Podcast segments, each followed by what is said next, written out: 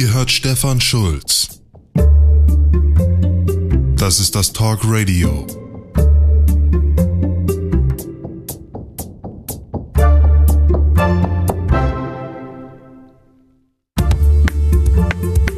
Na, habt ihr auch das Schicksal des genialistischen Einzeltäters Heinz Christian Straches verfolgt?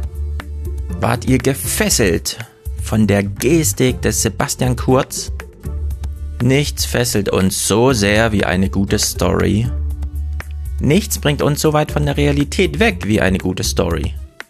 Die Rentenrepublik kann ziemlich psycho sein, darüber reden wir heute im 24. Talk Radio zur Rentenrepublik, um dann darüber zu schreiben.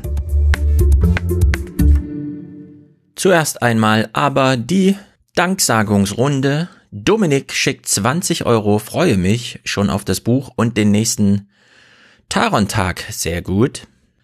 Martin schickt 9 Euro, ich investiere in meine Bildungsrente. Geniale Formate. Beste Inhalte, vielen Dank für dein Wirken und Schaffen. Thomas schickt 10, danke für den hochinformativen Podcast. Immer wieder ein Genuss. Bian schickt 5, danke für die Kühnert-Folge, bin gespannt auf das Buch. Jan schickt 25, Talk Radio Mega Folge 23. Freue mich, wenn es dir gefallen hat. Kim schickt 10 und sagt, bin dann trotzdem bei der E-Book-Fraktion. Ja, sehr gut. Ist auch gut fürs Klima. Johannes und Maria schicken 10. Bin schon gespannt auf das Buch. Danke für den Kevin-Podcast. Spitze, viele Grüße, Maria. 20 kommen von John. Vielen Dank für deinen Podcast. Bitteschön. Kathleen schickt 20 und schreibt einfach Rentnerrepublik in den Betreff. Sehr gut. Christoph schickt 5 für das Talkradio. Warte gespannt auf die Rentenrepublik. Und er meint das Buch und die künftige Realität. Karl schickt 7,99 Euro. Rentenrepublik, Japan und Deutschland sind unterschiedlich.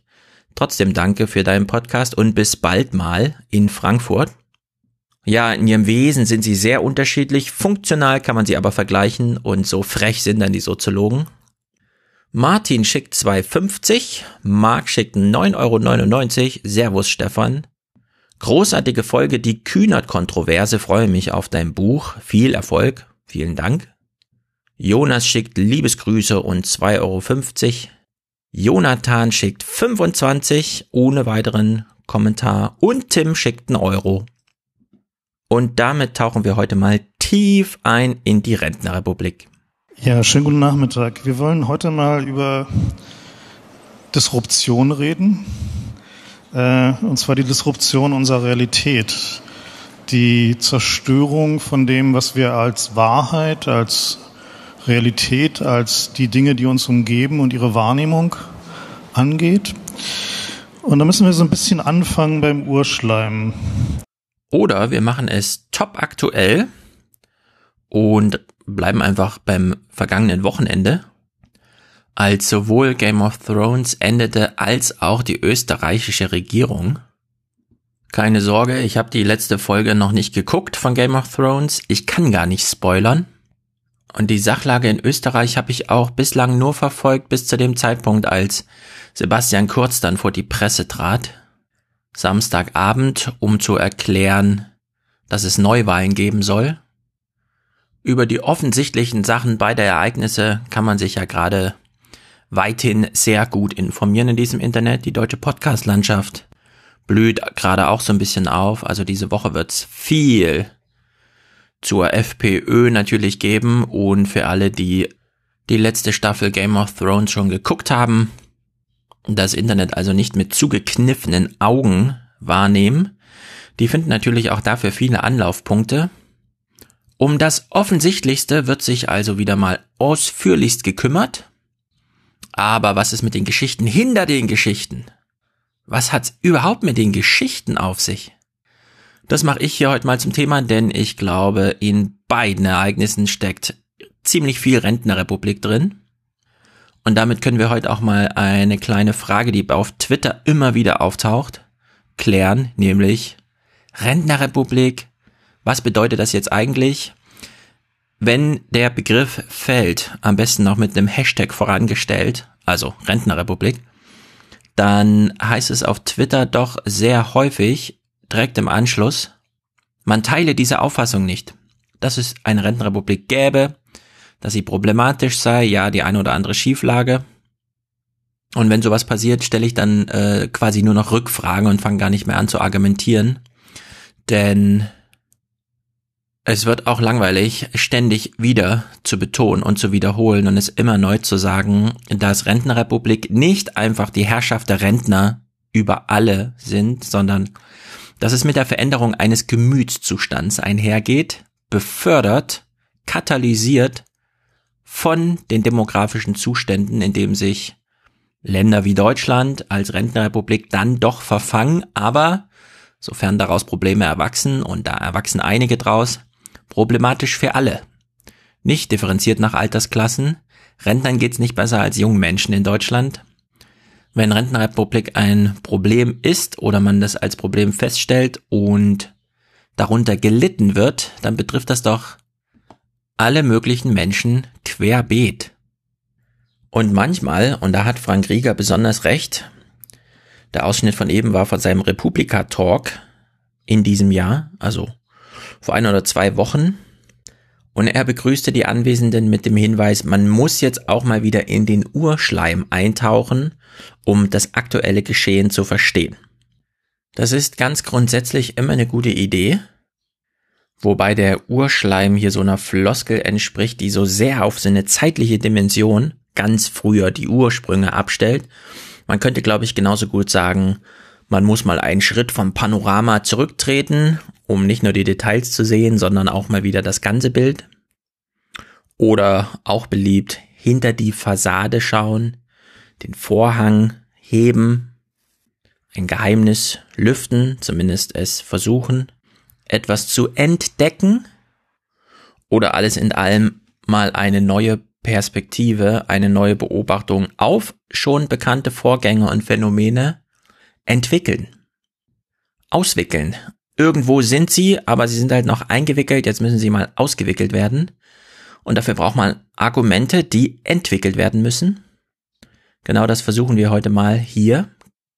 Und zwar recht spontan, denn ich habe tatsächlich keine einzige schriftliche Notiz. Ich habe einfach nur Clips, die ich jetzt mal in eine sinnvolle Reihenfolge bringen will. Angefangen bei Frank Rieger, wie eben gehört, auf der Republika-Bühne. Und gleich im Anschluss dazu ein zweiter Clip von ihm. Der handelt nicht von Game of Thrones und er handelt auch nicht von der österreichischen Regierung.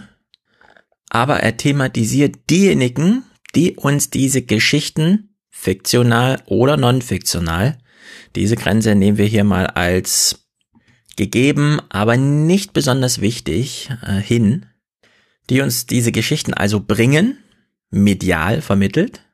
Es geht also nicht unbedingt um Fake News oder Fiktion oder wie auch immer, sondern allein erstmal um den Umstand, dass überhaupt etwas fabriziert wurde. Stories des Geschehens in der großen weiten Welt kommen nicht bei uns an, ohne dass jemand den Akt der Nachrichtenproduktion oder des Storytellings übernimmt. Und die Frage ist dann, wie macht man das? Ethisch, verantwortungsvoll, moralisch abgeklärt, rechtlich auf sicherem Grund, öffentlich-rechtlich finanziert. Also die ganzen ideellen Vorstellungen kann man einmal zusammenpacken und dann sagen, es gab eine Abendnachrichtensendung, es gab eine Morgen-Radiosendung, es gab eine Zeitung oder ein Online-Medium, das berichtet hat und zwar streng nach journalistischen Vorgaben und Ansprüchen, dann weiß man über etwas Bescheid oder man setzt sich halt hin und guckt eine amerikanische Serie, in der Figuren irgendetwas tun und danach äh, weiß man mehr über diese Figuren und was sie getan haben und in welcher Welt sie leben. Und man macht sich Gedanken zur eigenen und so weiter und so fort, je nachdem. Die uns dargebotene Geschichte wurde reportiert. Und Frank Rieger hat sich hier die äh, bizarre politische Gesamtlage genommen und äh, die Frage gestellt, wieso ist es so, wie es erzählt wird? Warum ist es nicht mehr so übersichtlich, wie es früher einmal war, zumindest wenn man heute darüber spricht, wie es früher war oder früher gewesen sein soll? Und er blickt ganz konkret auf auffällige Medienanbieter, und zwar insbesondere den neuen russischen, die sich sehr mit Realität beschäftigen, also mit Sachen, die passiert sind oder die gerade passieren, die dann mit Kamera vor Ort sind und live vielleicht sogar davon berichten, den man aber neben dieser methodischen Raffinesse, die man da in Anwendung sieht, das Ziel unterstellt, Realität zu disrupten, wie Frank Rieger das in der Begrüßung sagte. Also es geht um RT und viele andere, er nennt noch so ein paar, die sich das eine oder andere Ereignis, beispielsweise in Deutschland, vornehmen und die Frage ist, warum? Dieses Medienimperium, was die sich da so über die letzten Jahre aufgebaut haben, dient halt durchaus einem Zweck. Und zwar geht es denen nicht so sehr darum, dass sie jetzt diesen Kandidaten oder jenen Kandidaten in den Vordergrund rücken wollen, sondern es geht ihnen darum, die inhärenten Probleme in unseren Gesellschaften, Klima, ökonomische Spaltung, politische Spaltung, Konflikte über Migration und Flüchtlinge, all diese ganzen Themen, mit denen so eine Gesellschaft ohnehin schon zu knabbern hat und wo wir nicht unbedingt immer gute Lösungen haben, die zu verstärken. Und wenn wir uns so das Programm angucken von ähm, zum Beispiel Russia Today oder Redfish Media oder Sputnik, dann sieht man da eine interessante Zusammenstellung. Die fokussieren sich nicht spezifisch auf ein Thema, sondern die nehmen jedes Thema, was irgendwie konfliktträchtig ist, was irgendwie zu einer Spaltung beitragen kann, was irgendwie dazu dienen kann, dass man sich nicht einig ist und verstärken es. Darin liegt für niemanden, der so ein Fernsehprogramm machen will, wie beispielsweise RT, also Russia Today oder viele andere. Darin liegt überhaupt gar keine Herausforderung, denn äh, es gibt immer Themen, die konfliktträchtig sind. Handwerklich wird's dann super simpel, denn in Konflikten sind immer Personen verwickelt. Und zu denen kommt man immer am zügigsten, indem man ihr Verhalten darstellt, am besten Verhalten, das schon in diesem Konflikt stattfand. Oder Verhalten, das sich besonders gut eignet, auch aus der Perspektive des Konflikts plötzlich beobachtet zu werden. In der Soziologie spricht man davon, dass Konflikte generalisieren und das kann jeder nachvollziehen, was das bedeutet. In Organisationen, in Konferenzen, in Familien, in Vereinen kann man über viele Themen sprechen und zwar über viele auch gleichzeitig während in der Vorstandsetage wichtige Entscheidungen getroffen werden, wird am Fließband im Akkord gearbeitet, also auch ständig entschieden. Die Entwicklerabteilung ist gleichzeitig mit ganz anderem befasst und entscheidet. Konflikte, die ordentlich eskalieren, und das ist meistens nicht so schwer, es ist zumindest häufig so beobachtet, dass das Eindämmen eines Konflikts sehr viel aufwendiger ist als einfach die Eskalation. Konflikte können diese ganze schöne Parallelisierung in Organisationen von heute auf morgen aufheben. Dann reden plötzlich alle nur noch über den Konflikt. In Familien gibt es dann kein anderes Thema mehr außer den Konflikt. Und jedes Verhalten, jedes kleinste detaillierte Verhalten, das auch noch stattfindet, wird dann einfach aus der Perspektive dieses Konflikts beobachtet, heizt es ihn an, kühlt es ihn ab, wie auch immer. Man verfängt sich in so einer Schleife. Das funktioniert natürlich umso einfacher, desto bekannter die Protagonisten in diesem Konflikt sind. Denn dann hat man sich schon in eine Schublade gesteckt und dann muss man nur noch verstärken, was sowieso schon an Vorurteilen äh, vorhanden ist. Wenn Frank Rieger also darüber spricht, dass sich Fernsehsender wie Russia Today immer neuere Themen suchen, um Konflikte zu befördern und anzuheizen, die irgendwo in der Gesellschaft so, so ein bisschen schon schlummern, dann stehen da zwar Themen im Mittelpunkt, aber diese Themen werden immer missbraucht.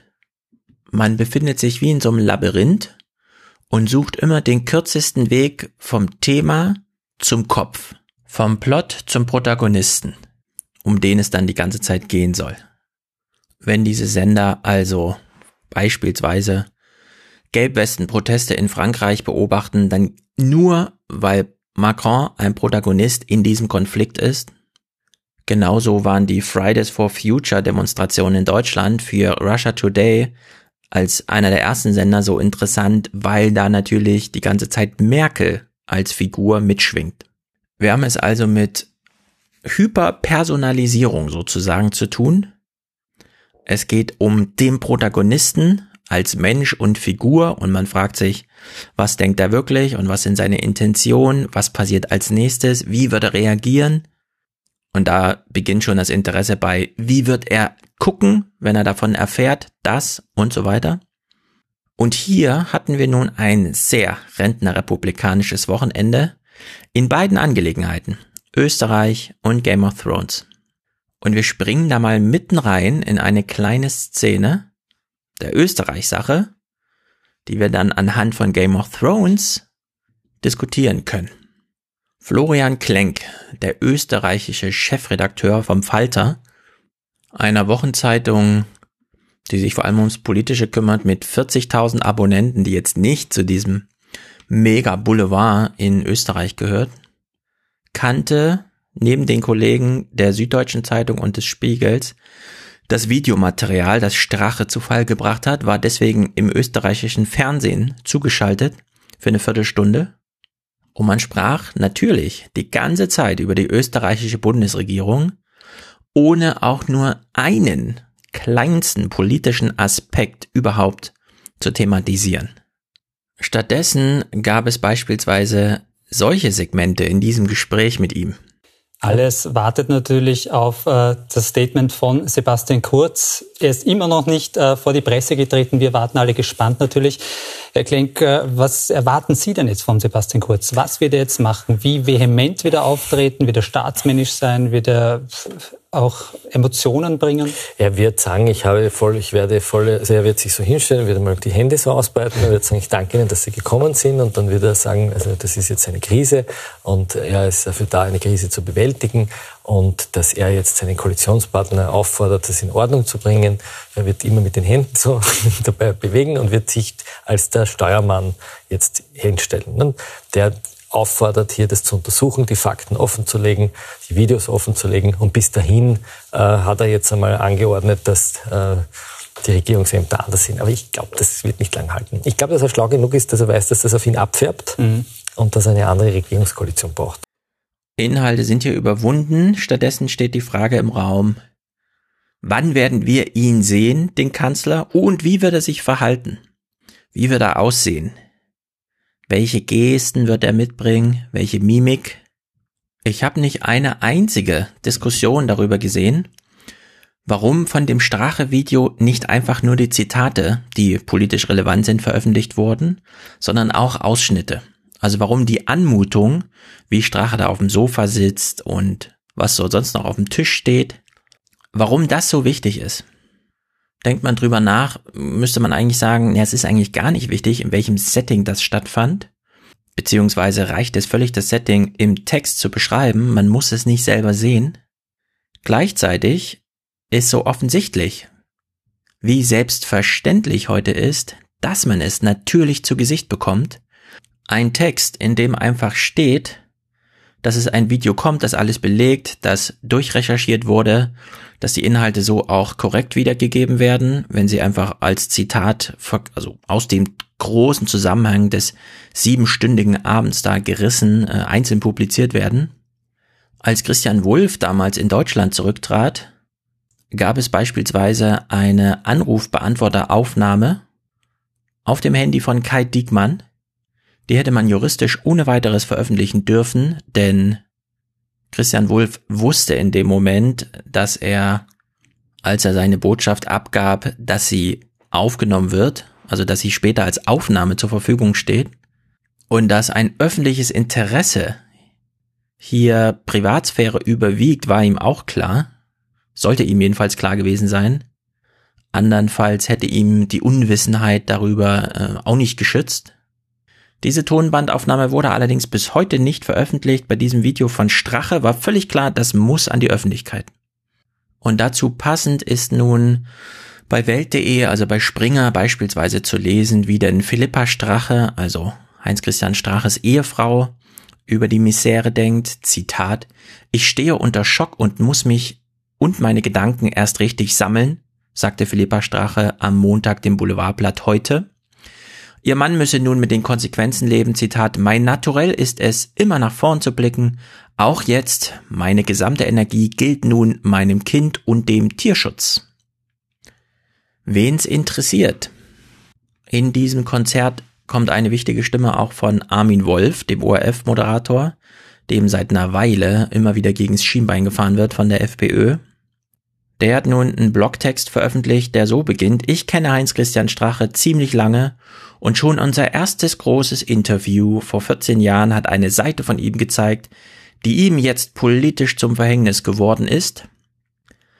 Den restlichen Text kurz zusammengefasst, Heinz-Christian Strache ist ein Angeber, der redet gern, wenn der Tag lang ist und umso länger der Tag ist, das hat man ja im Video gesehen, umso mehr werden ihm seine eigenen Worte zum Verhängnis. Naja, wir haben jedenfalls ein ordentliches Medienspektakel, genau wie am Wochenende Game of Thrones. Und dazu hat sich, passend zur Österreich-Sachlage, Zeynep Tufekci interessante Gedanken gemacht. Sie ist eine türkisch-amerikanische Soziologin, die vor allem als Publizistin äh, immer wieder für Aufsehen sorgt. Da geht es dann häufig um die Digitalisierung und den Überwachungsstaat und alles, was mich auch immer wieder interessiert, wenn ich so von kollektiven Gemütszuständen spreche. Und sie hat nun einen Text geschrieben über die wahren Gründe, warum so viele Fans die letzte Staffel von Game of Thrones scheiße finden. Und diesen Text haben sehr viele gelesen, die zwar auch nicht so ganz überzeugt davon waren, dass Game of Thrones jetzt mit der letzten Staffel ein gutes Ende findet, die aber nicht so genau wussten, wo das Problem eigentlich ist.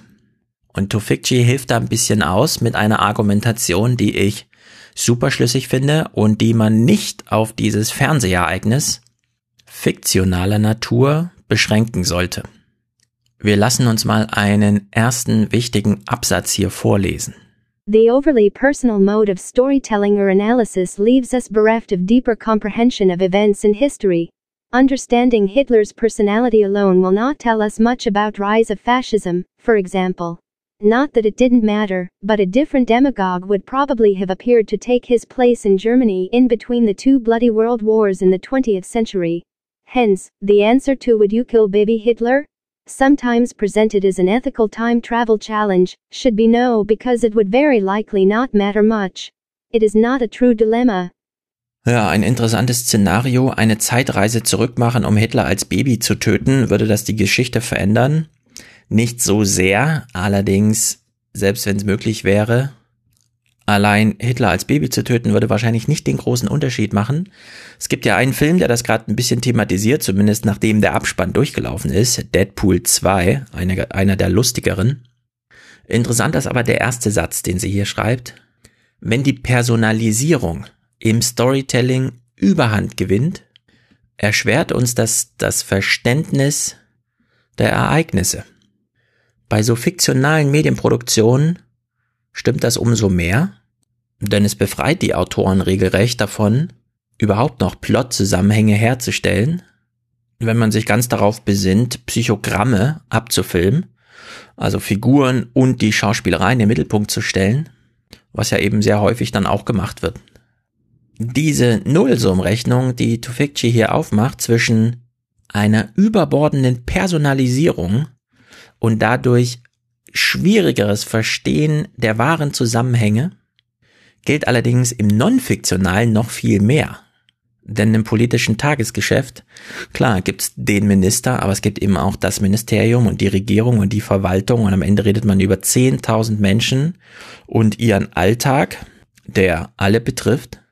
Aber man kommt auf diese Ebene gar nicht runter, weil man sich oben bei der Personalisierung im Sichtbaren an der Oberfläche schon komplett verzettelt.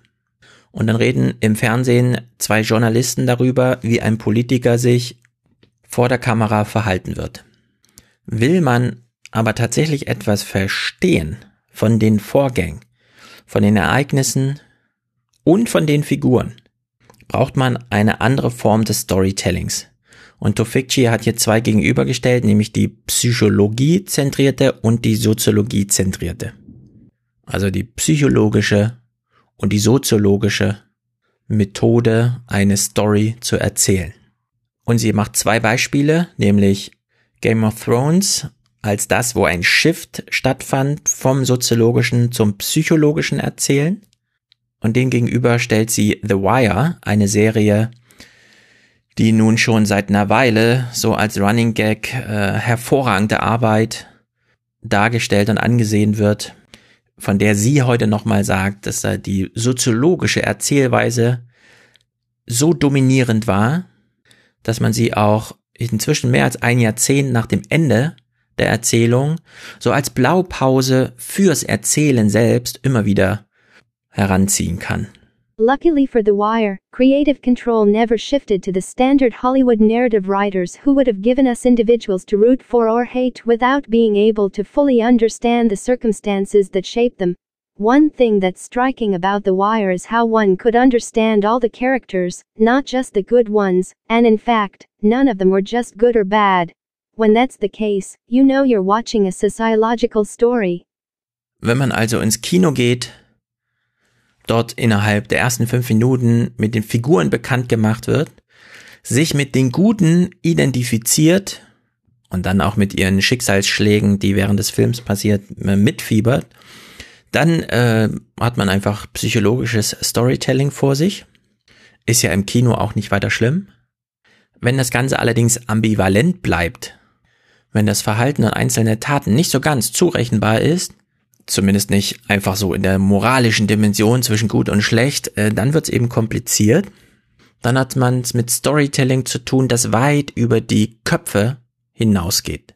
Und jetzt schlägt Tofikci hier mal die Brücke in die wahre Welt, allerdings nicht nach Österreich, sondern in ihre eigentliche Berichtsdomäne, nämlich äh, das Silicon Valley, wo ja auch relativ viele Dinge, die so vor sich gehen, reduziert werden auf das Verhalten der jeweiligen Konzernchefs. Und sie zählt hier mal in einer Liste auf, was alles verdeckt wird, während man sich zu sehr auf die Personen konzentriert. In my own area of research and writing, the impact of digital technology and machine intelligence on society, I encounter this obstacle all the time. There are a significant number of stories, books, narratives, and journalistic accounts that focus on the personalities of key players such as Mark Zuckerberg, Sheryl Sandberg, Jack Dorsey, and Jeff Bezos. Of course, their personalities matter, but only in the context of business models, technological advances, the political environment, lack of meaningful regulation, the existing economic and political forces that fuel wealth inequality, and lack of accountability for powerful actors, geopolitical dynamics, societal characteristics, and more. Ja, an der Liste hört man schon, äh, es könnte auch ein redaktionelles Programm dahinter stecken, sich für all das nicht äh, weiter zu interessieren, weil die Aufarbeitung Arbeit bedeutet, während die Person ja einfach vor einem steht und dann kann man halt über sie spekulieren. Das Angebot dieser großen digitalen Konzerne, die hier von Tofikci angesprochen wurden, ist jedenfalls ganz eindeutig darauf ausgerichtet, die Details so ein bisschen auszublenden und das, was Menschen in erster Linie interessiert, voranzustellen.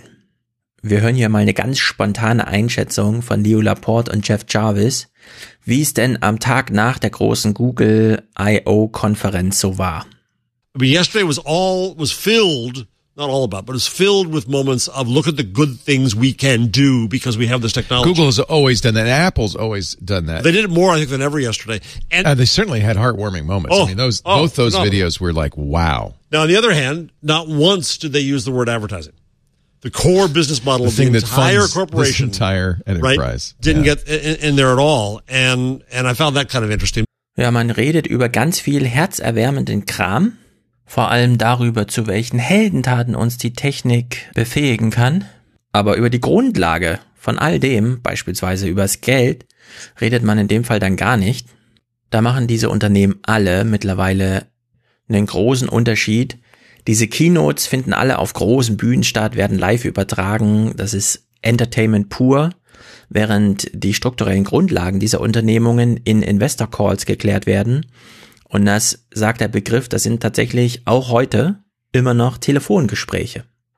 Aus juristischen Gründen keine Ahnung, sind das alles immer noch Telefonkonferenzen. Akustisch ist die aktuelle Facebook Berichterstattung für die Investoren nicht zu unterscheiden von beispielsweise Ford vor 20 Jahren. Und genauso ist es auch in der Politik und der dazugehörigen Berichterstattung. Fürs Wählerpublikum werden keine Investors Calls gemacht, sondern da wird auf das Mittel der Keynote zurückgegriffen. Und das zeigt dann auch seine Effekte. Hier haben wir einen kleinen Auszug von den Tagesthemen. Die haben Oma Brunhilde damals besucht, als Norbert Hofer gegen Van der Bellen antrat, um österreichischer Präsident zu werden. Brunhilde Heidewatz hat lange die konservative ÖVP gewählt, doch das ist vorbei. Denn die Tradition steht so zu wählen wie ihre Familie, das will sie nicht mehr. Stattdessen Veränderung, ihre Wahl ist jetzt der Rechtspopulist Hofer. Warum? Van der Bellen ist, kommt mir despotisch vor. Vielleicht durch Unrecht, ich weiß es nicht, aber der Hofer ist, erst ist er jung, er hat Familie, äh, er wirkt ruhig und normal und er schaut ja gut aus und ich gehe sehr nach dem Aussehen. Der Mensch ist immer so, wie er ausschaut. Der Mensch ist immer so, wie er ausschaut, da verlässt sie sich ganz auf sich und ihre Sicht der Dinge. Die Frage ist ja auch, warum sollte man sie noch von anderem überzeugen? Am Ende seines Lebens, zumindest nach dem Abschluss der eigenen Berufslaufbahn, guckt man Nachrichten aus Entertainment-Gründen.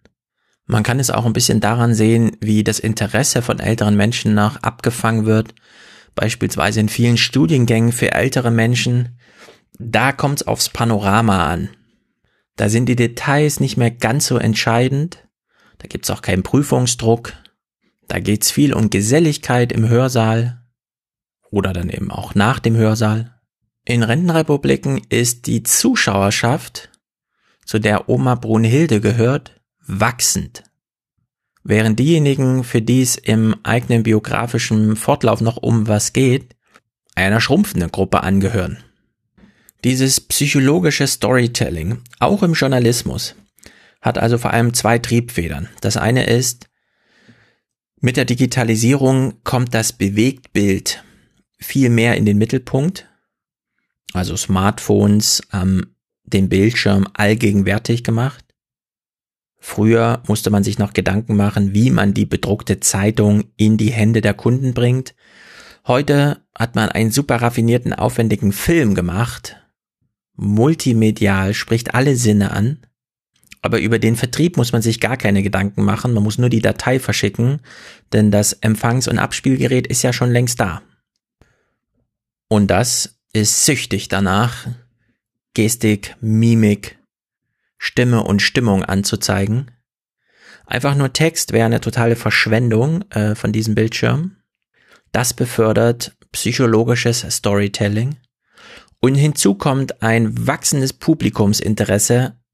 Ich will dabei nicht zu fies gegenüber älteren Menschen sein, aber ich will es so formulieren, umso älter man wird, umso mehr kann es einem egal sein, ob man gerade fiktional Interstellar guckt oder ganz konkret die Fakten der Abendnachrichten zum Thema Klimakrise. Die ganze Sportberichterstattung hat sich ja schon hinsichtlich zu so einem psychologischen Storytelling verschoben. Mir ist es am meisten aufgefallen, als ich mal durch Zufall spanischen Fußball gesehen habe, während im nordeuro mitteleuropäischen Fußball ja immer noch das Spielfeld im Mittelpunkt steht, die Aufstellung, die Analyse des Trainers und die Analyse des Kommentators werden nach Toren zum Beispiel oder wenn sich das Spiel seinem zeitlichen Ende nähert, nicht mehr so viele Wiederholungen aus dem Spiel gezeigt, sondern die Gesichter von Spielern in Zeitlupe. Und der Blick eines Spielers vom Feld unten hoch auf die Anzeige, wo beispielsweise steht, dass man nur noch drei Minuten Zeit hat für das entscheidende Tor, kann sehr dramatisch sein, wenn man ihn die ganze Zeit in einem Zehntel der Originalgeschwindigkeit zeigt. Plötzlich wird da ein unglaubliches Leiden dargestellt, ein einfaches Zwinkern wird plötzlich zu einer vor Ungläubigkeit strotzenden Geste, als würde sich in jeder kleinen mimischen Regung noch das Leiden an der vergebenen Torchance vor 60 Minuten widerspiegeln. Und da heute nicht nur Fußballspieler die ganze Zeit gefilmt werden, sondern wir alle uns auch selber filmen die ganze Zeit, müssen diese medialen Momente, auf die es ankommt, aufwendig trainiert werden. Danny hat im Audiophil Podcast mal ganz spontan über eine kleine Erinnerung berichtet. Er hat früher mal Seminare angeboten und ich fand das ganz witzig. Das hieß damals fotogenes Training. Wir haben so für Führungspersonen, die ab und zu mal fotografiert werden mussten im öffentlichen Leben, Workshop gegeben. Wie mache ich das eigentlich? Wie lasse ich mich fotografieren?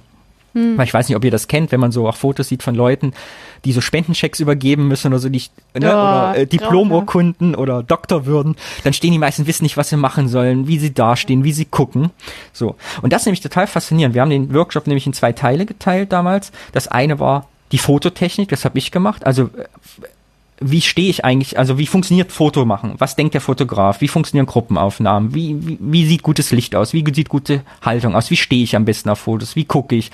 Wie übe ich mein fotogenes Gesicht und so? Und der zweite Teil war aber genau Status und Haltung. Also was erwarte ich eigentlich von dem Foto? Wie fühle ich mich dabei? Und was denke ich, was der Fotograf zum Beispiel über mich denkt? Ja, wir haben alleine eine halbe Stunde dazu gemacht, das Bild zu klären, was dem Fotografen eigentlich wichtig ist, ein Pressefotografen, ne? der sich überhaupt nicht für seine Models interessiert. Den Pressefotografen, der für die Zeit interessiert, interessiert ja überhaupt nicht irgendwie, ob du jetzt gut aussiehst, wenn du in Reihe 2 stehst, wenn du nicht die wichtigste Person im Bild bist. Das heißt, um den ganzen Scheiß musst du dich selber kümmern. Und das war total cool, diese Kombination eben zu haben mit, wie ist eigentlich mein Selbstbild, wie will ich wirken, was will ich aussagen auf einem Foto, wie stehe ich und gleichzeitig zu verstehen, eben, wie funktioniert das technisch.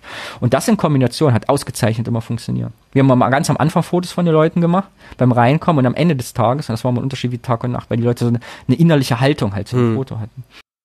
Diese Erfahrung von Tag und Nacht, die man innerhalb eines Seminartags machen kann, die hat ganz Social Media in so eine Fake-Hölle verwandelt. Texte, die das beklagen, gibt es genug. Es sind aber, wie gesagt, nicht nur die sozialen Medien, sondern wie Danny hier ansprach, es sind diese Fotografen-Einsätze für die alten Medien, die etablierten, die großen redaktionellen Medien, die diese Entwicklung eben auch mitbefeuern. Und das lässt sich immer gut mit Kulturschocks erklären. Also man fährt in ein anderes Land, will eigentlich nur einen kleinen Urlaub machen und plötzlich hinterfragt man die ganzen Selbstverständlichkeiten von zu Hause, weil hier eine Kultur ganz anders funktioniert, ohne dass es einem Probleme bereitet und vielleicht sogar die eine oder andere Chance eröffnet. Bei Joe Rogan hat über so eine Art von Kulturschock äh, Johann Hari berichtet. Das ist ganz interessant, weil hier wird jetzt alles in ein Gespräch gebracht. Also psychologisches und soziologisches Storytelling, die Person und der Kontext und die eine Kultur mit der Kultur eines anderen Landes, obwohl man doch dachte, man sei sich so nah. So I think we feel very American, right? And I, I spent half the year here, and I, you know, every now and then you come up against these deep cultural differences that you're just like, oh fuck, okay, right, this is really not my culture, right? And it's a, those moments of disorientation are, are really strange. Like, give me one for an example. Well, there's a question that Americans ask all the time that I have literally never heard a European ask, right? it's the question, what's your story? Right? Oh, Every. American, you can go to the most crusty right wing person coming out of Mar a Lago or a kid in West Baltimore and you can say, What's your story? And they'll have an answer. The only context I can imagine a British person saying, What's your story? would be in a police interrogation. It would be an Ah. extremely hostile question. What's your story? Right? It would be you just wouldn't ever say it, right? We don't. Americans narrativize their lives in a way I absolutely love, and as a journalist who writes books about like depression and addiction, and you want people to talk about their lives, it's an unbelievable gift to you, right? Hmm. That people will tell you. So, I remember once being on a bus in Mississippi and sitting next to a woman. And within five minutes of chatting to her, she told me about like her two miscarriages, how her mother hated her. And I thought, if we were Swiss, where my dad's from, you wouldn't tell me this until we got married. And maybe not even then, right? Right. So there's a level of candor and storytelling among Americans. It's one of the best things about this, this, this, you know, fucked up and amazing place, right? that I just love. And it's, there's something about, there's a, there's a kind of uh, narrative openness that's very different about this place than Europe, anywhere in Europe. Ja, Amerikaner haben laut Johann Hari die Story, nach der sie gefragt werden, die ihre eigene Biografie darstellt, also die sie selbst betrifft, einfach schon fertig formuliert, bevor sie gefragt werden und müssen es dann nicht spontan tun, sind deswegen auch weniger davon überrascht, dass sie es dann mal tun müssen. Die Briten und die restlichen Europäer, wie er sagt, haben ihre Story eben noch nicht fertig. Das bedeutet aber im Großen und Ganzen nur, bei den Amerikanern fand schon Fabrikation von Story statt. Und so sehr wie hier die eigene Biografie betreffend Fiktionales und Faktisches miteinander verschwimmt, so betrifft es dann auch das Schicksal des Kollektiven, also in dem Fall das Schicksal der Politik. Dieses Gespräch hier, die wollten eigentlich über ein anderes Thema sprechen und stolperten hier nur am Anfang so über dieses persönliche Storytelling äh, hinein. Das ist ganz interessant, denn natürlich muss es dann auch um Donald Trump gehen. Well, I mean, your country has literally been taken over by Yeah. reality television, right? We have a reality Yeah. television president. Uh, no, it hasn't conquered the whole culture in that way. Well, he's a reality television president, but he's sort of a game show host president. Like that's how I Mm. used to describe myself when I was hosting Fear Factor. They're like, "You host a reality show." I'm like, "Sort of. It's a game show. It's just a fucked up game show. It's like." And Trump was hosting a game show, essentially, right? It was a contest. It wasn't Yeah. like keeping up with the Kardashians. That's, That's a true reality show because Hmm. there's literally nothing going on other than these people's lives and whatever orchestrated bullshit they put in to make it more interesting. Ja, und hier schließt sich der Bogen zum Anfang. In dem Falle sind es nicht die russischen Staatsmedien, die im Ausland die Konflikte suchen, um Personalisierung voranzutreiben, sondern es sind die heimischen Medien, die auf der Suche nach Publikum das zeigen, was nachgefragt wird, nämlich zum einen starke Figuren, an denen man sich reiben kann, die dann ihrerseits in einen Konflikt verwickelt werden, nämlich in einen Wettkampf oder hier in eine Game Show. Und diese beiden Erzählformate, Reality TV, gescriptet oder spontan, in dem Fall ganz egal, die Hauptsache die Figuren sind interessant, verknüpft mit Game Show, hat das Potenzial, die, wie Frank Rieger sagt, Realität zu disrupten. In dem Fall übernimmt dann die mediale Logik die Realität. Das wiederum führt zu einer interessanten Beobachtung, die Hari hier noch macht, denn die Realität bricht sich irgendwann Bahn, auch in die Köpfe derjenigen, die Realität nur noch als Filmplot ablaufen lassen. Und daraufhin, also als Folge auf das, was ihr jetzt als letzten Clip daraus hört, startete dann auch das Gespräch zum eigentlichen Thema, nämlich Depression und Sucht. Americans always wanted to give you their narrative. They always want to give you the story of their life. So when someone says, "What's your story?" they already have it ready. You Yeah. know, because it's almost like we feel like we're in some sort of a small television show all the time or some sort of Huh. small production. It's like almost a part of our who we are. Yeah, every American thinks they're the star of their own movie, Mhm. right? And Yeah. I forget who said this, but someone realized, you know, sometimes in life you realize you're just the extra, right? Yeah. Uh, you're, you're, the, you're in the corner of the shot, right? Right. And um, yeah, I think that's true, and I think that's that's not as true of British people, or I think there's certain how to put it, like there's a certain kind of self-deprecation you're taught as a British person. You're taught, and I had to kind of unlearn it living here. Und jetzt könnte man ja ein interessantes Bild aufmachen, wenn man irgendwann im Leben feststellt, dass man im eigenen Plot, im Filmplot, den man im Kopf hat, der die eigene Biografie darstellt, gar nicht der Hauptdarsteller ist, gar nicht der Protagonist, sondern nur der Typ, der gerade noch so mit ins Bild gerutscht ist als Statist, dann führt das natürlich zu der einen oder anderen Verstimmung, man ist gekränkt. Auf der anderen Seite, wenn man feststellt, ja, ich bin der Protagonist, und das beschränken wir jetzt mal auf die politische Domäne.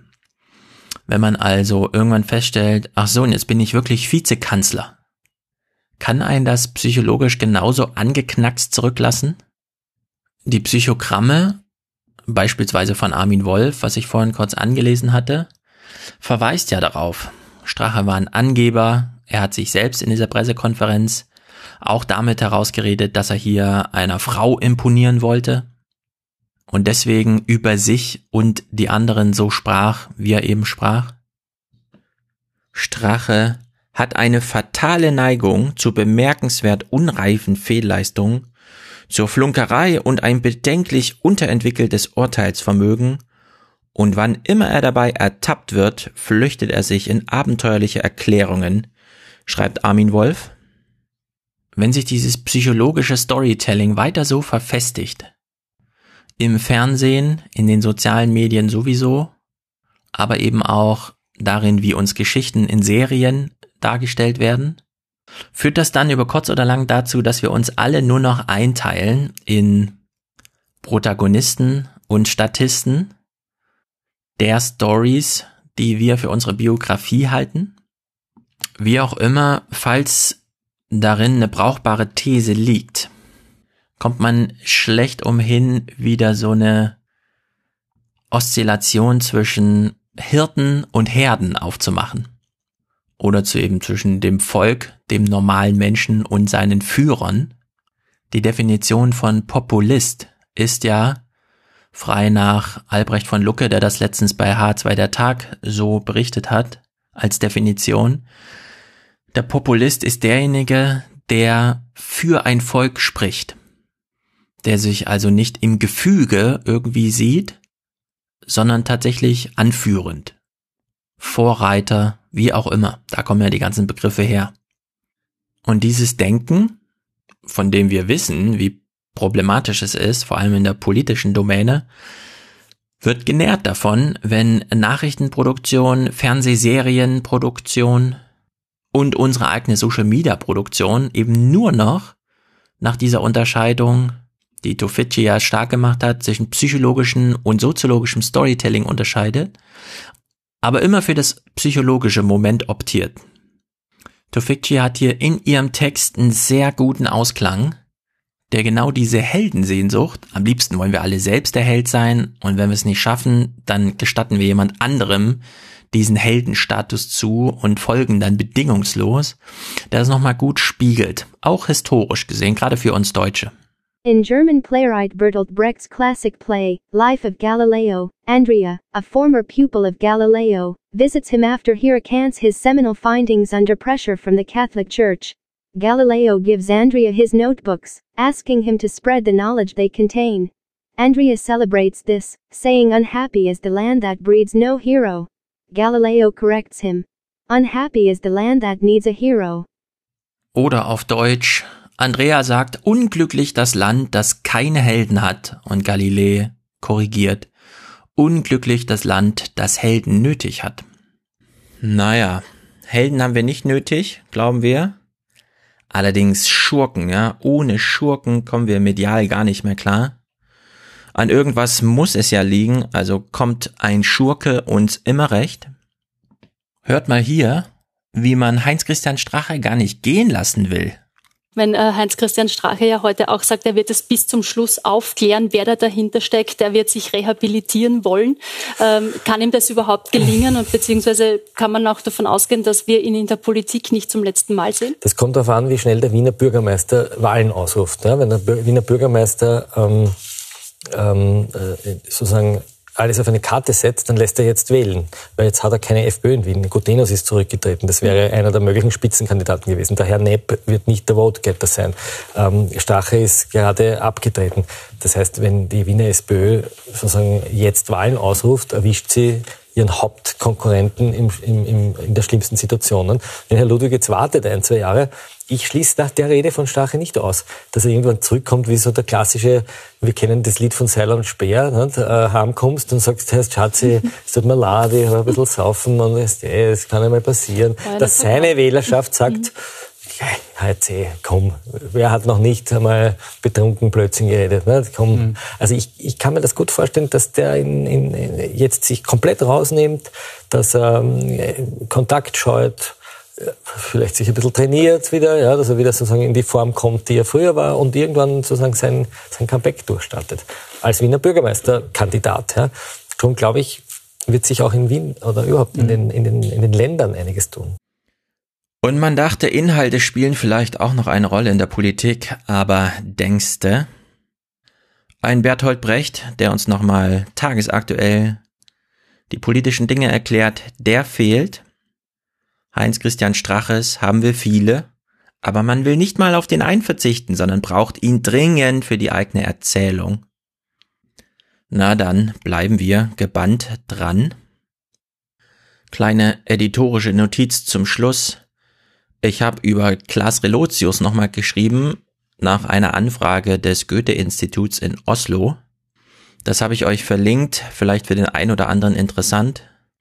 Manchmal werden ja die Geschichtenerzähler selbst zum Schurken. Und da ist ja dieser Fall ganz interessant. Denn wir wissen ja, im Journalismus wie überall sonst gibt es keine strukturellen Probleme, sondern nur gefährliche Einzeltäter. Dieser O-Ton hier ist tatsächlich aus der Chefredaktion.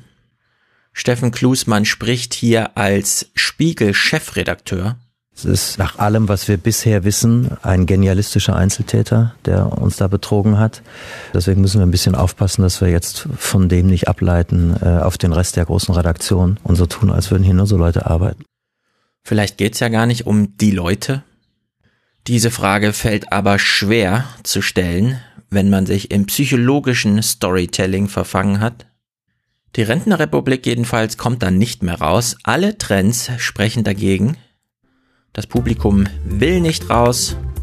Die Technologie lässt uns nicht raus. Also warten wir weiter auf Helden. Oma Brunhilde wartet auch und damit ist ja alles gut. Wir hören uns beim nächsten Mal. Mal gucken, ob ich mal wieder ein Thema aus der konkreten Arbeit mit dem Buch finde. Ansonsten nehmen wir wieder so ein tagesaktuelles Thema. Die Rentenrepublik kommt ja jetzt doch ein bisschen schneller noch als gedacht.